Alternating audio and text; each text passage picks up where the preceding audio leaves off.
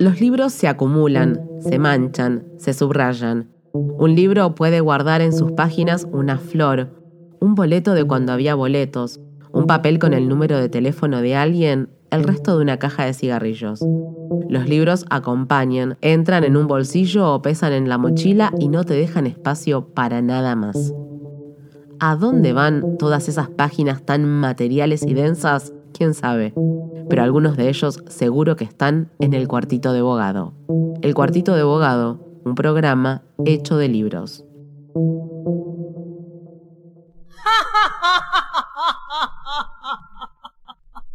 ¿Por qué ríes así? Si no tienes razón para marcar mi corazón. Tú sabes que te quiero. Muy bien, estamos en otro capítulo de ese lugar de la realidad en donde todo se dobla, se tuerce, se hace circular, a veces espiralado. Nunca mejor dicho para el libro del cual vamos a hablar. Estamos en el cuartito de abogado y en este primer bloque eh, charlaremos con Valentín Díaz, un especialista que acaba de sacar un libro que llama Atención y Materia, el método del barroco en Walter Benjamin un libro que sale por 17 grises, el sello en donde está también otra persona muy querida para este espacio, que es Maxi Crespi, eh, y que ha sacado, la verdad, libros muy interesantes en el último periodo. Eh, este texto en particular es una reflexión del famoso libro dedicado al barroco por parte de Benjamin, pero también es una reflexión acerca de qué lugar tiene el barroco, no solo en términos temáticos, sino sobre todo metodológicos, y en todas esas cuestiones vamos a andar eh, justamente con el querido Valentín Díaz que está del otro lado. ¿Cómo andas, Valentín? Hola, Fernando, ¿cómo andas? Muchas gracias por la invitación. No, por favor, gracias a vos.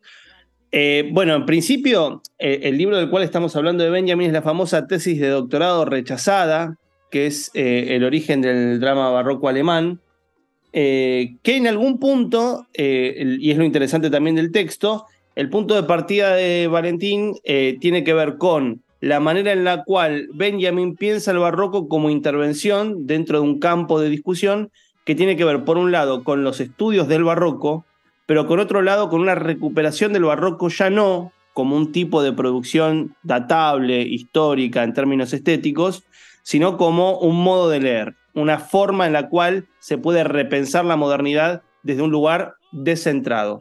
Estas dos preguntas me parece que guían todo el texto y mi primera pregunta, Valentín, es ¿Cómo aparece esto en una investigación de larga data? Porque sé que este tema lo venís trabajando desde ya muchos años, pero ¿cómo, cómo llegás a este punto, ¿no? a este punto de maduración de tus ideas? Eh, sí, es, probablemente la pregunta que, no dejé de hacerme a lo largo de la elaboración del libro eh, y que eh, de algún modo me servía para pensar mi trabajo y al mismo tiempo la historia de la lectura de este libro. Efectivamente es un libro muy singular en la, en la producción benjaminiana es su tesis de habilitación, o sea, la segunda tesis del sistema académico alemán, eh, y que efectivamente definió la marginalidad eh, académica de Benjamin definitiva, eh, y que se publicó como libro en 1928. Em, y la singularidad y las razones de esa marginalidad académica, del fracaso, digamos, de ese texto como texto académico, tienen que ver con esos rasgos que vos, que vos señalás en tu pregunta y que te agradezco, porque son, eh, es precisamente una cierta vacilación del libro con respecto a la índole de la intervención, lo que define digamos, su compleja legibilidad. ¿no? El texto resultó ilegible y probablemente era un texto que estaba respondiendo con, con, una, con, una, radical contemporaneidad y que estaba ocurriendo en muchos lugares del mundo al mismo tiempo, una cierta inquietud en torno al barroco. Eh, de modo tal que lo que a mí me interesó en la lectura eh, fue poner al mismo tiempo, eh, digamos, poner a funcionar una lectura integral de la obra de Benjamin, que era un tema sobre el que yo venía trabajando hace mucho tiempo, con otro foco de mi interés que era el barroco como problema teórico del siglo XX.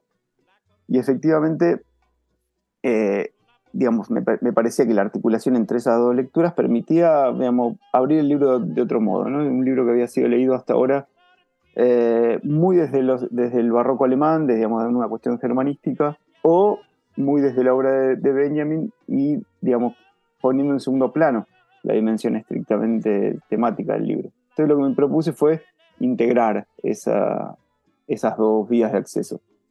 Eh, y además, eh, digamos, eso me permitía pensar eh, metodológicamente, ¿no? Cómo se lee desde América Latina este libro, cómo poder plantear una lectura que, que ingrese en las discusiones estrictamente alemanas, contemporáneas, y digamos, si hay en ese sentido una, una, una intervención muy específica en relación con los lectores alemanes contemporáneos, y al mismo tiempo teniendo en cuenta la perspectiva sobre el barroco que tenemos desde América Latina, que es muy diferente y bastante más intensa en, a lo largo del siglo XX y lo que va del XXI.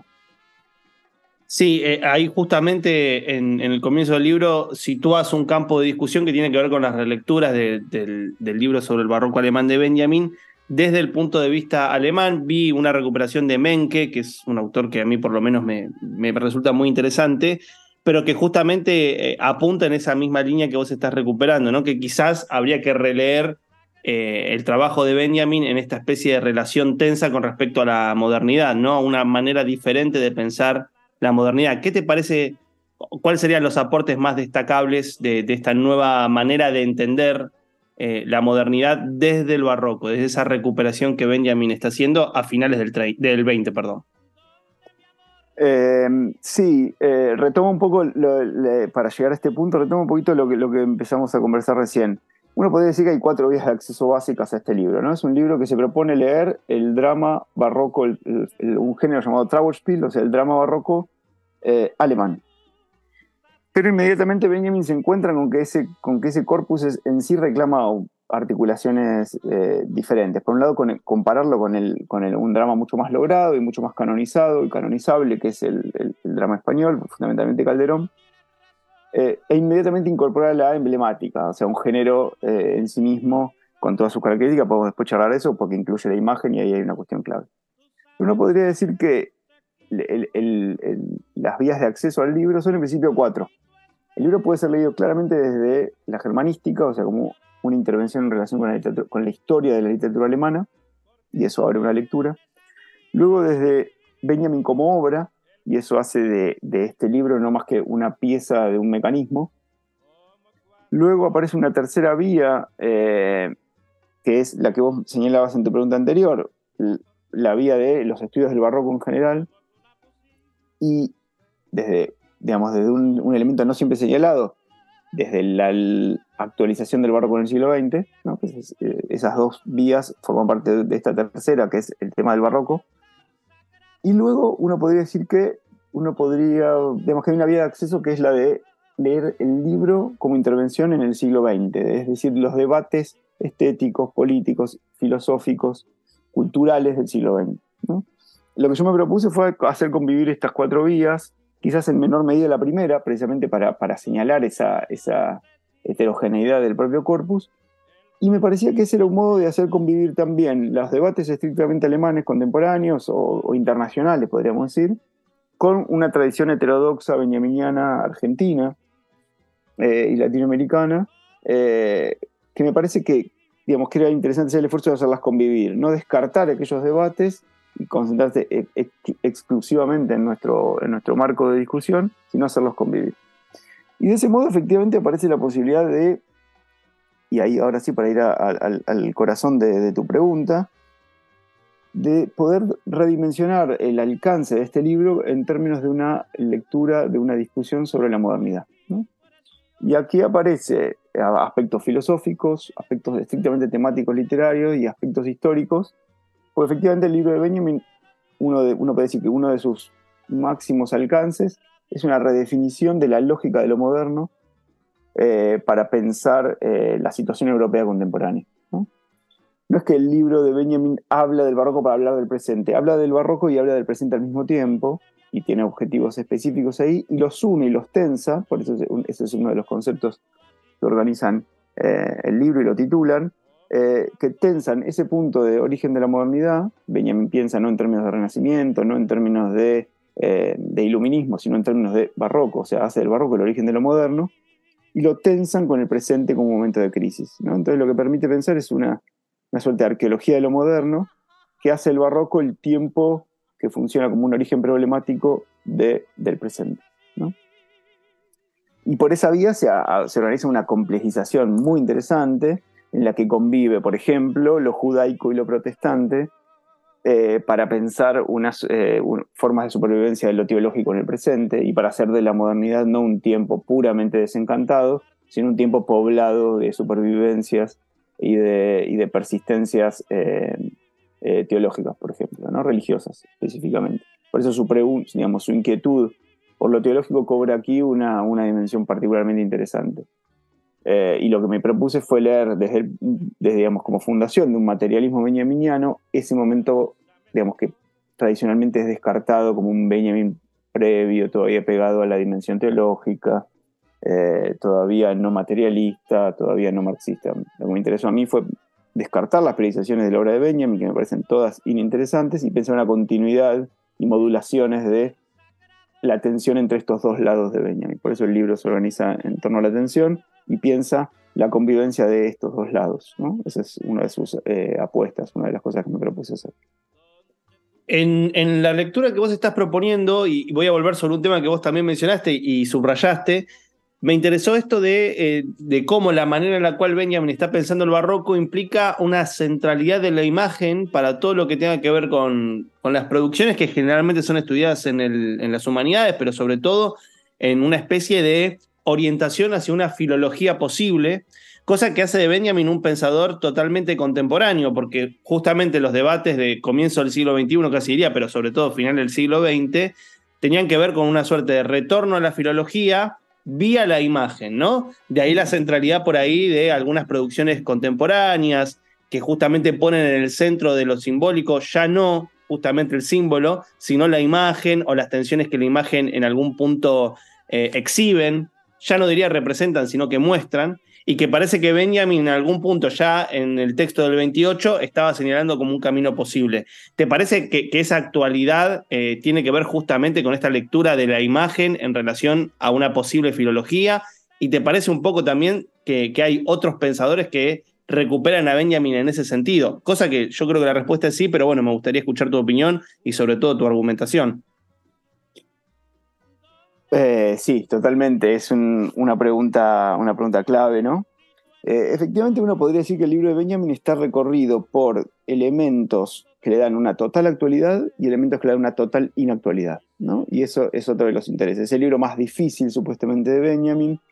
Eh, es el libro más, digamos, de una lectura más trabada. Es el, es el libro más, digamos, más fácilmente descartable por recorridos que pretendan ir directamente desde eh, las primeras manifestaciones de su, digamos, de su pensamiento en la década del 10 y digamos, establecen recorridos, incluso lecturas extraordinarias, eh, eh, se los saltean. Pero si uno se lo saltea, se pierde precisamente, digamos, si uno está interesado, ¿no? el lector interesado en la obra de Benjamin, se pierde un pasaje clave en, su, en, sus, en los umbrales que él va organizando para pensar la historia de la humanidad y la historia moderna en particular. Y uno de los elementos que, digamos, cuya génesis uno se pierde si se saltea este libro es el de, la imagen en particular. Es fácil dejarse llevar por, la, por el encantamiento de la imagen dialéctica como, como concepto clave del, último Benjamin, digamos, de, cuya formulación más acabada está en el libro de los pasajes donde aparece ahí efectivamente lo que el presente todavía está discutiendo con respecto a la, imagen, no como el lugar de lo ilusorio y lo falso, sino como el lugar de la verdad histórica. Eh, y lo cierto es que si uno pasa por el, elemento, por el elemento barroco, entiende un poco la génesis de esa, formación de la imagen como lugar de verdad histórica eh, y el lugar metodológico que Benjamin le asigna a la imagen. Eh, en, el libro yo trabajo, el libro está estructurado en tres partes y la última se dedica a pensar eh, la vida póstuma, ¿no? la vida después de este libro, tanto en la obra de Benjamin como en la filosofía contemporánea. Entonces trabajo ahí eh, sobre el debate entre Agamben y Didier Berman.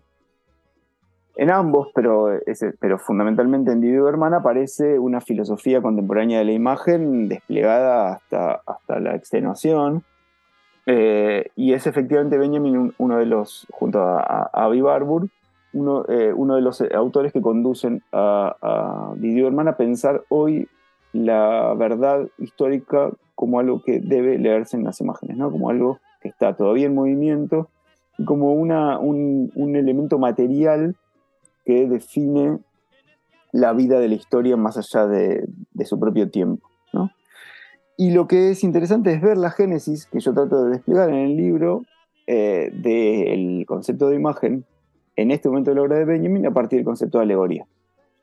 Eh, Benjamin plantea ahí en el trabajo con la emblemática, ¿no? Este género, eh, este género arcaico en el que conviven la imagen y el texto, ¿no? Y a Benjamin lo que le interesa es la colisión entre la imagen y el texto, ¿no? Que es una imagen, una, convivencia no, natural entre los viejos grabados y los textos que acompañan eh, a, los emblemas.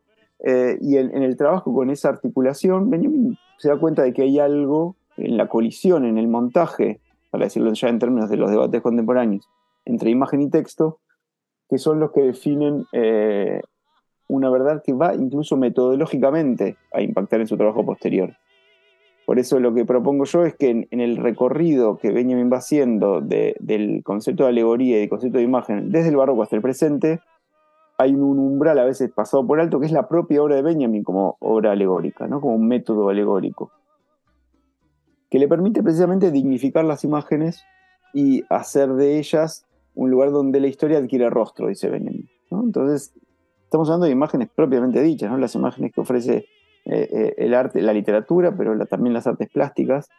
Y a él en ese sentido le interesa pensar eh, fisionómicamente, por, eso él es un fisiónomo de la historia, pensar material y fisionómicamente el, el, lugar de legibilidad de la historia que aparece en las imágenes. ¿no? Eh, un poco por ese lado va una de las formas de la mayor actualidad de este libro y de la obra de Benjamin en general, y que la filosofía contemporánea está, está discutiendo, está discutiendo de un modo muy, muy decidido y muy. es uno de los conceptos con mayor inflación en los últimos 15 años, podríamos decir, ¿no? Sí, y aparte también tiene que ver con eh, una manera en la cual se piensa la producción, y ahí es eh, algo que también vos habías mencionado, que tiene que ver con eh, esa inactualidad del pensamiento de Benjamin, cómo termina siendo recuperada desde Latinoamérica y que tiene que ver también por con otra concepción acerca de las prácticas estéticas ya afincadas en lo latinoamericano, que pasan obviamente por el hecho de una forma distinta de pensar la autonomía estética europea, digamos casi diría la, no autonomía o una autonomía un poco más relativa, lábil dentro del territorio latinoamericano, que implicaría una conexión con las imágenes ya un poco más fluida, no tanto de, recorte, ¿no? Como si hubiese una continuación entre palabra e imagen. Y que en algún punto también me parece que tiene que ver con la posibilidad de recuperación del pensamiento benjaminiano desde eh, la producción estética latinoamericana, los autores que vos mencionás, ¿no? Ese, esa serie de autores que, que van desde Murena, traductor de Benjamin, y que terminan en eh, críticos, filólogos, pensadores actuales como Antelo, eh, Daniel Link, eh, digamos, toda la, serie de nombres que están ahí, y también los nombres que están en la vereda opuesta, porque me recuerdo una nota al pie en la cual vos marcas una distancia con respecto a este llamado de Beatriz Arlo, de decir, bueno, hay que olvidar a Benjamin, ¿no? Como que si Benjamin todavía fuese un nombre clave para pensar las tensiones latinoamericanas o inclusive argentinas en términos de, del pensamiento filológico crítico. No sé qué te parece a vos acerca de esta actualidad para Latinoamérica de, lo, de las afirmaciones de Benjamin en torno al barroco. Eh, es muy interesante tu pregunta y tiene un montón de aristas. Eh, me parece que en principio, digamos, la respuesta corta sería que efectivamente lo que permite una lectura eh, latinoamericana de Benjamin es notar hasta qué punto en Benjamin como en una línea, digamos, que uno podría componer, una tradición que uno podría componer, el concepto de autonomía no, tiene ninguna relevancia. Ninguna. Y hay una continuidad en el plano de la experiencia entre, entre el concepto, el poema y la vida misma. La, vida, la vida íntima, pero también la vida social y la vida política. Este, precisamente, quizás eh, en ese sentido, una lectura, la lectura desde, desde aquí permite señalar hasta qué punto hubo ahí un error de lectura, hubo ahí un desvío en relación con, con una concepción de Benjamin del lenguaje, de la experiencia, que en ningún momento pasaba por la autonomía. La, dimensión institucional del arte, por ejemplo, eh, en Benjamin es completamente irrelevante. ¿no? en el sentido de la recuperación en tensión, por ejemplo, con la dimensión cultural de las prácticas, entre comillas, artísticas, la relación de inmediatez que, las prácticas llamadas artísticas ofrecieron y ofrecen en tiempos arcaicos, pero también en tiempos modernos como una supervivencia, es clave ¿no? para sacarse de encima esos debates. Y efectivamente, por, la, por, digamos, por cierta vía, eh, por, digamos, ahí sí, efectivamente hago convivir tradiciones de lectura eh, y, me detengo en el modo, eh, digamos, obviamente que es un elemento o una, una, un hito interesante el momento en el que Beatriz Arlo señala una especie de fatiga benjaminiana. Y uno podría decir que esa fatiga eh, es real, pero lo que, lo, que lo que está fatigado ahí, y en ese sentido establezco esa diferencia con la perspectiva de Beatriz, no es la obra de Benjamin, sino una, una lectura de la obra de Benjamin, una forma de lectura que en realidad uno podría decir que el texto se deja llevar, el texto de Beatriz, que propone olvidar a Benjamin, recordémoslo. En realidad, lo que, digamos, si uno lee esos argumentos, ella misma está trabajando con, con la fatiga de una línea de lectura, ¿no? Eh, y el texto mismo abre las puertas a otras. Lo que yo intento desde mi lectura es precisamente trabajar sobre hasta qué punto la, recuperación de una dimensión arcaica, inactual, eh, religiosa, benjaminiana, permite sacarse encima los problemas eh, a los que llevó una lectura excesivamente modernizante, una lectura excesivamente vanguardista de Benjamin. En ese sentido, eh, lo que yo intenté sostener a lo largo de la página del libro es eh, una lectura de Benjamin, obviamente que tiene un foco, que es el barroco, que es una zona de interés para mí, pero que no intenta encontrar el auténtico Benjamin, ¿no? que es algo muy habitual. ¿no?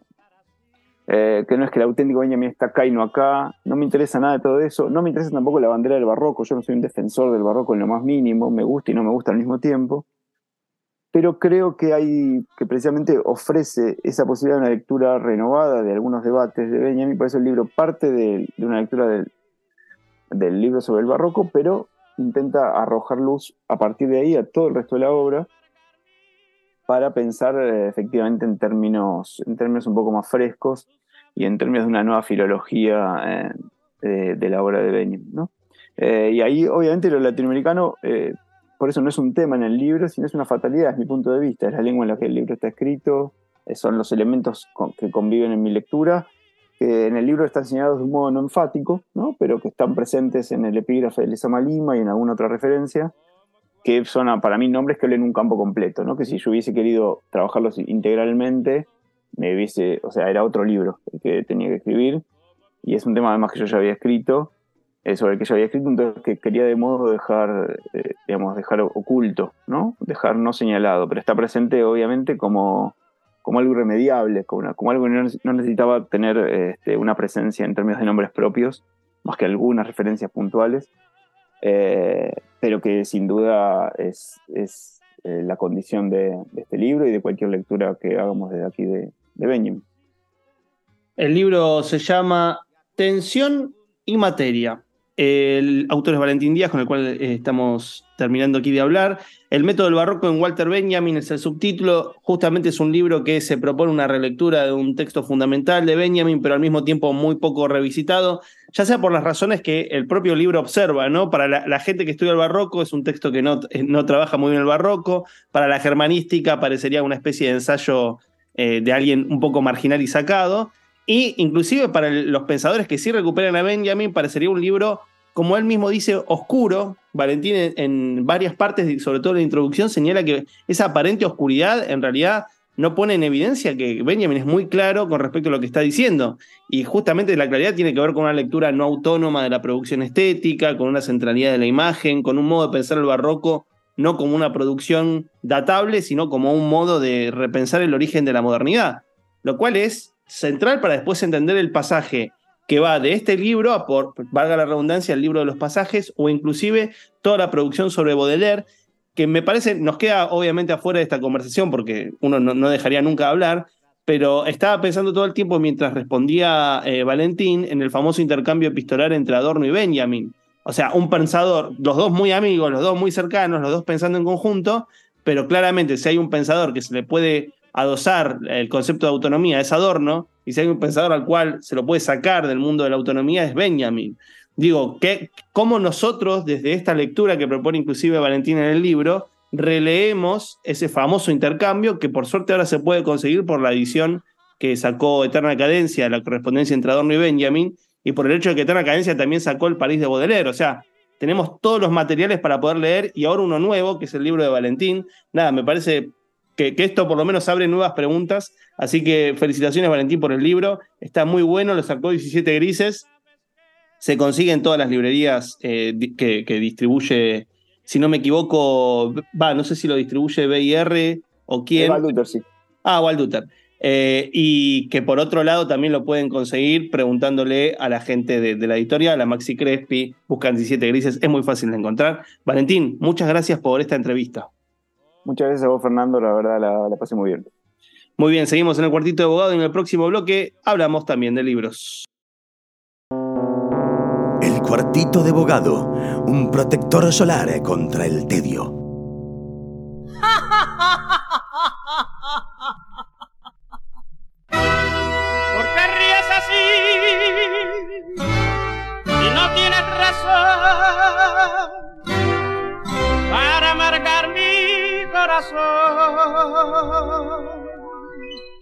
Tú sabes que te quiero.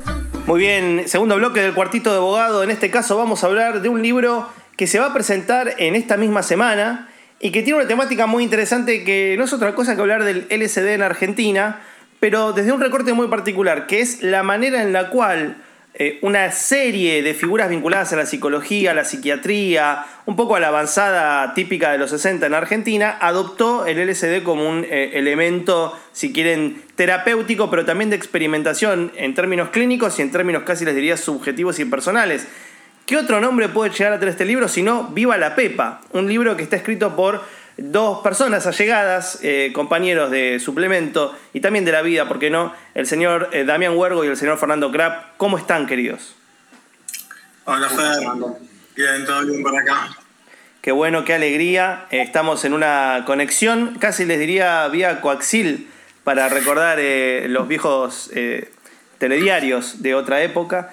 en esta oportunidad, justamente en el libro, se plantea un poco no solo la llegada del LSD a la Argentina, sino también el hecho del nacimiento del LSD. Es un libro bastante completo porque es un recorrido desde todos los puntos de vista acerca del nacimiento de, esta, ¿cómo llamarlo? Este químico que cambió un poco la, historia del siglo XX. Mi primera pregunta, y en este caso voy a eh, invitarlo a Damén a responder, es cómo apareció el proyecto del libro. El libro apareció por un pedido de Fernando Pérez Morales, que es el, dueño y fundador de la librería Notampuan y, y también de, la editorial Notampuan. Yo había publicado dos libros con él, una novela y una de cuentos, y un día me llama diciendo que tiene una propuesta. La propuesta era que su papá, hijo Pérez Morales, Paco, como le decían, eh, yo no conocía la existencia de su papá, ni a qué se dedicaba, mejor dicho, y me contó que era un psiquiatra muy famoso en los 50, los 60, que atendía como a, todo el mundo cultural, el mundo artístico, etc. Y me dijo que junto con, otros colegas eh, fue de los primeros que eh, investigó eh, incluso el psicoanálisis y el en Sudamérica y en particular en Argentina. Fer Morales me dijo que había pensado en mí por un lado y que en simultáneo había pensado en Fer Club. Y después por alguna asociación magnética se dio cuenta que éramos amigos y, me dijo, che, ¿no querés hacerlo con, con, Fer? Y para mí era la mejor opción porque, bueno, admiro su trabajo, aparte Fer es muy riguroso al momento de investigar, él venía a investigar eh, en un libro a mí me parece que es fascinante, que es la colectividad japonesa de Argentina, y más allá del tema, me gustó mucho el método con el cual se investigó en ese libro, eh, que es un método entre, medio salvaje y racional, que, fue armando y fue, y fue creando en el camino. Y, somos como muy amigos, entonces conocí el método eh, medio en simultáneo que lo iba haciendo. Y y, la pata de investigación es una pata media que yo no la tengo muy, muy, fortalecida, por decirlo así. Es como, como, bueno, como, dice Paco Rondo a, Paco Pérez Morales en, un poema que le dedica que se llama Los gatos, es un ojo de gato y un, gato, y un ojo perezoso. Yo creo que tengo un ojo perezoso para la investigación entonces me parecía que, que, que, sumar nada, voluntades, escrituras, ediciones, era lo mejor y, y ni dudé, fue como algo, cuando se dio la posibilidad de hacerlo de a dos, a cuatro manos, fue como la, mejor opción. Y por otro lado también venía a, darnos un impulso a terminar uno de los proyectos que iniciamos. Nosotros nos conocemos hace como 20 años y, tenemos un placar lleno de proyectos de Gomas Pumas que nunca terminamos y este era como un contrato de una editorial, un tema que nos interesaba y teníamos un deadline, entonces nos, ponía el compromiso de, realizarlo. Fer, eh, en el libro lo que hay es un poco una suerte de anecdotario de cuestiones muy locas de cómo llegó el LSD en la Argentina, eh, sobre todo con la historia de una valija que recorre una cantidad enorme de kilómetros en una época donde no estaba tan desarrollado el ida y vuelta entre Europa y Argentina, o mejor dicho, estaba desarrollado hasta ahí. Y un poco también es la historia de esa valija, de cómo llega acá, de a quiénes llega, de, cómo se empieza a distribuir. Digo, ¿cómo fue eh, ese, esa primera línea de investigación que después a lo largo del libro van como desanudando para empezar a tocar todo lo que tiene que ver con la cultura del psicoanálisis, de la psiquiatría, etcétera, y el arribo del LSD? Creo que, que, lo primero que, hicimos fue básicamente poner en Google LSD psicoanálisis argentina y lo que apareció fue el nombre de un psicoanalista Hernán Johnson. Y Hernán lo contactamos, lo contactamos con él y un poco siempre conviene tener un ladero, un investigador así de rigor, alguien que, haya tratado de entrar en el tema, entonces lo entrevistamos a él y empezamos a iluminar o a buscar data, eh, más o menos a ver, era, muy difícil encontrar cosas sobre esta historia porque por un lado había sido borrada por, los personajes principales después de la década del 70 y por otro lado porque había como un voto de, privacidad alrededor de, las historias clínicas. Entonces trabajábamos primero con segundas fuentes y por otro lado con esta, con esta problemática, entonces costaba mucho llegar a, las historias, a la, materia de materia del tema. Entonces Hernán ya había dado los primeros pasos y nos sirvió un poco como el como, como guía y como, confidente, porque además es un tema de su profesión. Nosotros somos periodistas, eh, escritores, eh, no era un tema nuestro, digamos, tener un psicoanalista que se dedica a la historia era un personaje necesario para tener. Eh, así que, nada, eso tuvimos a, un principio que nos a un poco algunos nombres claves, vayan a tal, vayan a la hija de Talaferro, vayan a APA, ahí empezamos nosotros a armar nuestra propia red de, de vínculos de conexiones y de pacientes. Eh, pero bueno, voy a arrancar con eh, Damián, en lo que corresponde al libro también tiene que ver con el LSD como una, una suerte de síntoma de un cambio cultural. Justamente estamos hablando de una época muy interesante en la Argentina, que es la época de los 60, donde no solamente estaba el psicoanálisis en toda esa transformación, vía, si quieren, masota, vía eh, tantas cuestiones que son muy de la época, como la llegada de Lacan, el hecho de los happening, todo lo que nosotros podemos identificar a veces con los 60 del Ditela, digamos, todo ese campo exploratorio y de repente el LSD se suma a, ese, a esa especie de caravana. Eh, ¿Cómo fue un poco también reconstruir la Argentina de los 60 y eh, la relación con, este arribo ¿no? del LSD y de, su uso en psicoanálisis barra psiquiatría? Sí. E-, esta historia eh, es como, como mm, como precursora de esa caravana, porque es pre-lacaniana, es. Digo, si bien el último coletazo llega hasta los 60, eh, se, empieza a cocinar en, los primeros 50 y desde el 53 en adelante. Y la época fuerte es entre el 56 y 59 y llega hasta el 61.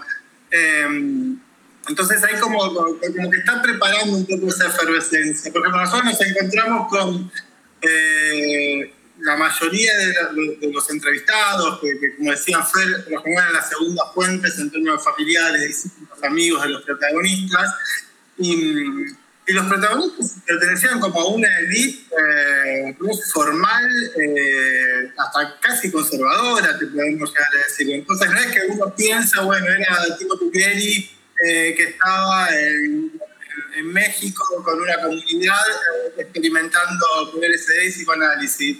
Eran como científicos, ellos, ellos se consideraban científicos, eran científicos y estaban produciendo conocimiento con un elemento nuevo que venía muy, con, con mucho prestigio desde países centrales. Y entonces en Canadá ya se venía, venía creciendo mucho la, la investigación y hablar en Estados Unidos. Bueno, eh, iba a hablar también en Suiza con Stoll, el, hijo de- del, dueño de Santos, que era el laboratorio donde Hoffman creó. eh, entonces, digo, eh, hay como una imagen de que uno lo primero que asocia cuando escucha el SD es como toda esta idea de contracultura, de vanguardia, digo, es que fue lo más narrado, lo más relatado.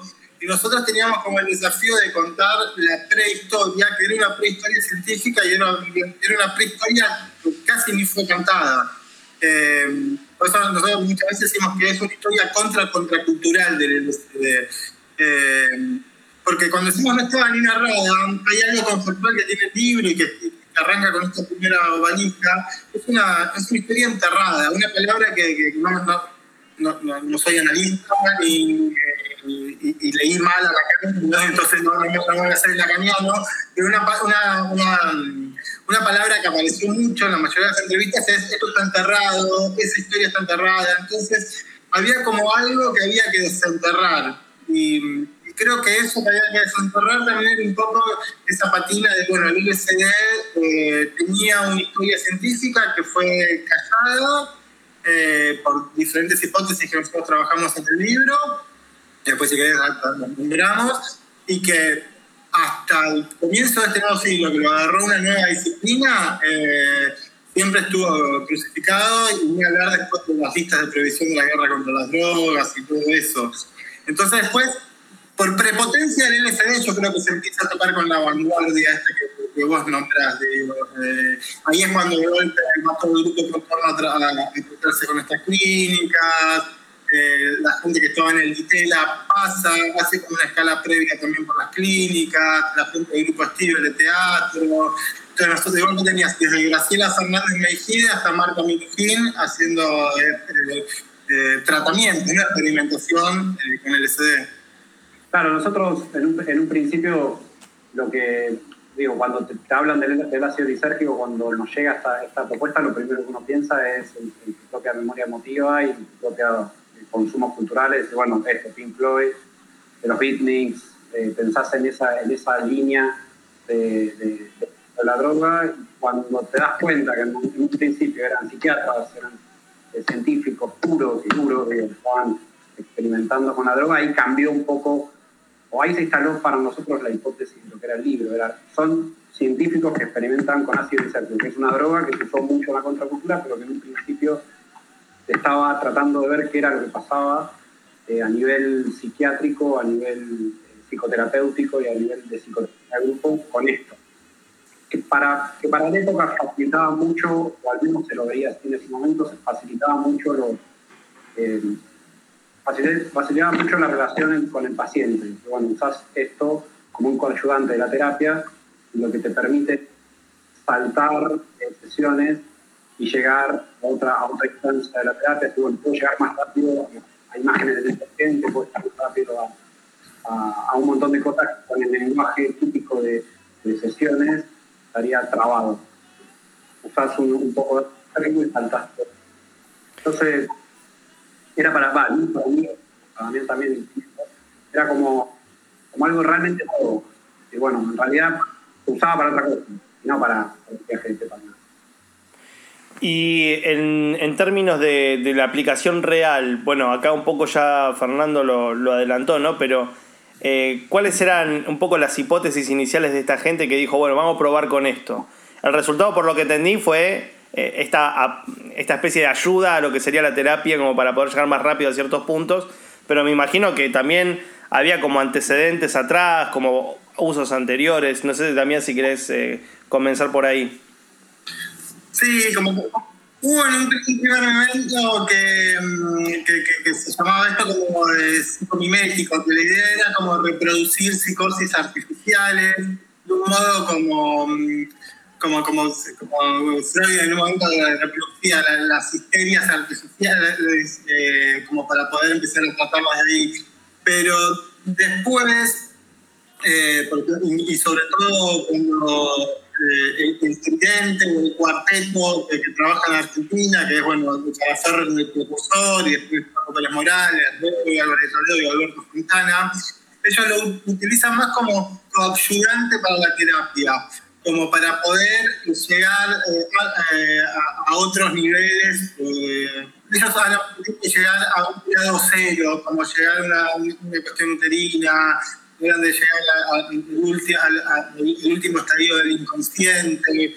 Por lo general, la referencia es esa como bajar un poco las defensas conscientes para llegar a un grado cero donde muchas veces está vinculado a la infancia y eso. Pero lo piensan más como un coadyuvante eh, para, para, aceleración de tiempo en los tratamientos también. Por ejemplo, hay una, hay una nota muy piola de, de, de Paco en los 60 que saca en la revista de Plan. Eh, que la saca después de que, que, lo echan, de que mejor no lo admiten a Paco Pérez Morales en la APA, que, que, que, uno de los fundamentos por los cuales lo, lo despiden, no, no, lo admiten a Paco, mejor dicho, a Paco Pérez Morales, es porque con el LSD lo que lograban hacer era acelerar los tratamientos para llegar a los nudos problemáticos de la persona modo más rápido, como que rompía la metodología de psicoanálisis de la época que era cuatro veces por semana, entre 30 y 50 minutos, una fortuna para cada paciente, etc. Entonces, de este modo lo que se lograba era todo ese proceso más acelerado.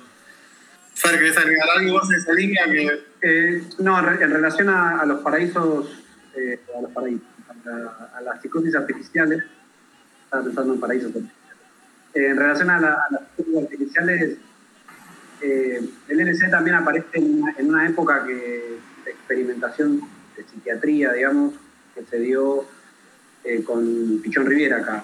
muchos de los que estaban experimentando con ácido lisérgico salían del riñón de Pichón Riviera.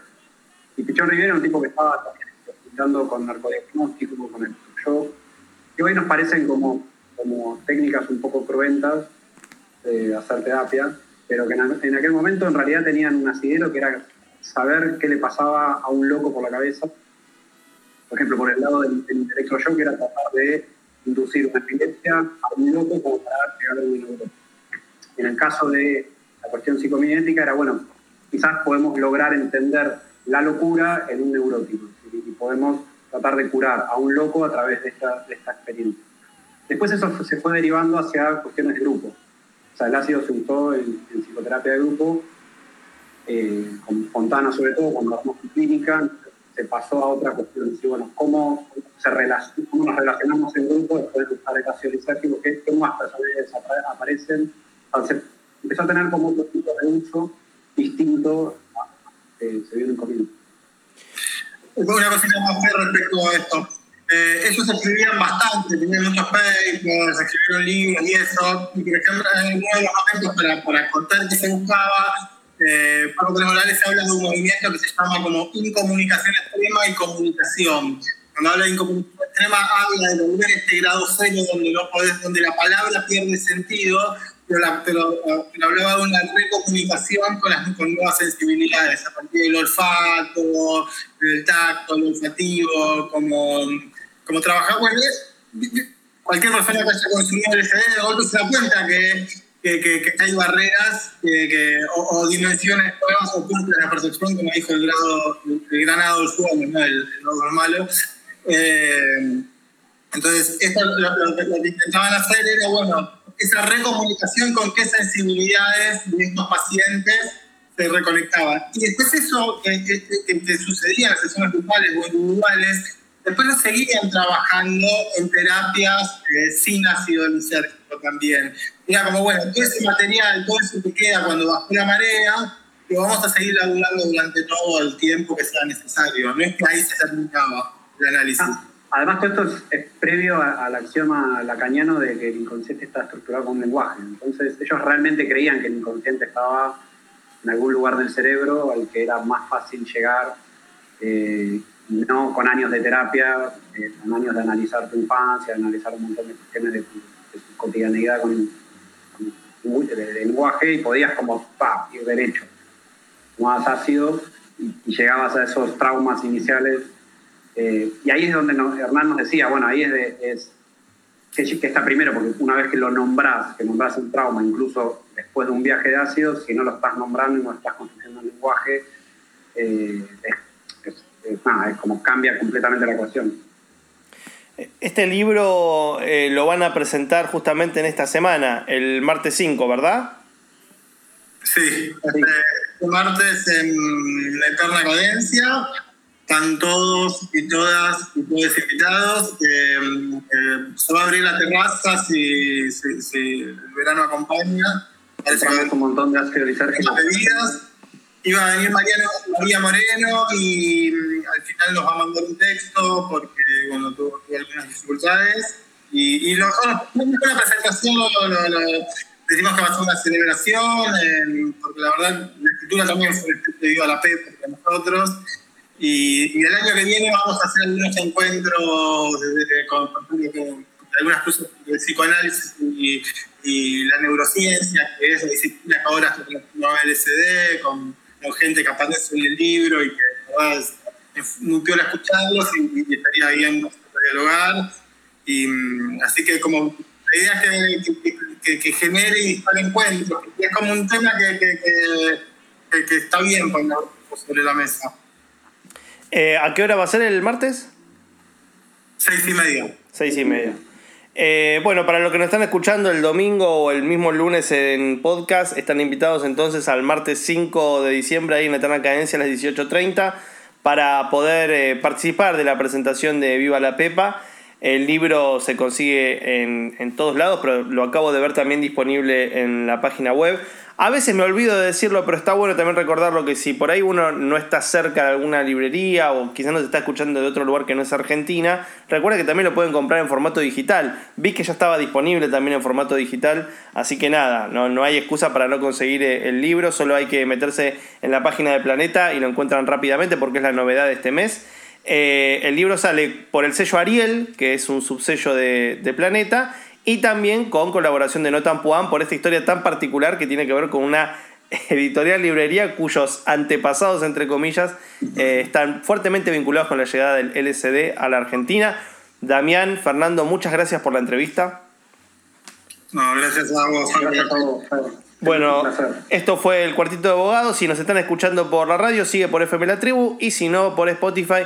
Y si no, por la vida. Porque, ¿quién sabe usted dónde está ahora? Cerramos la puerta del cuartito, pero solo por hoy. Si te quedaste manija o picaporte, puedes escuchar todos los capítulos del programa en el canal de Spotify, El Cuartito de Abogado, o seguir la cuenta arroba abogado escribe. Y si no, no importa. Que nada te distraiga del libro que te distrae de todo. Hasta la semana que viene.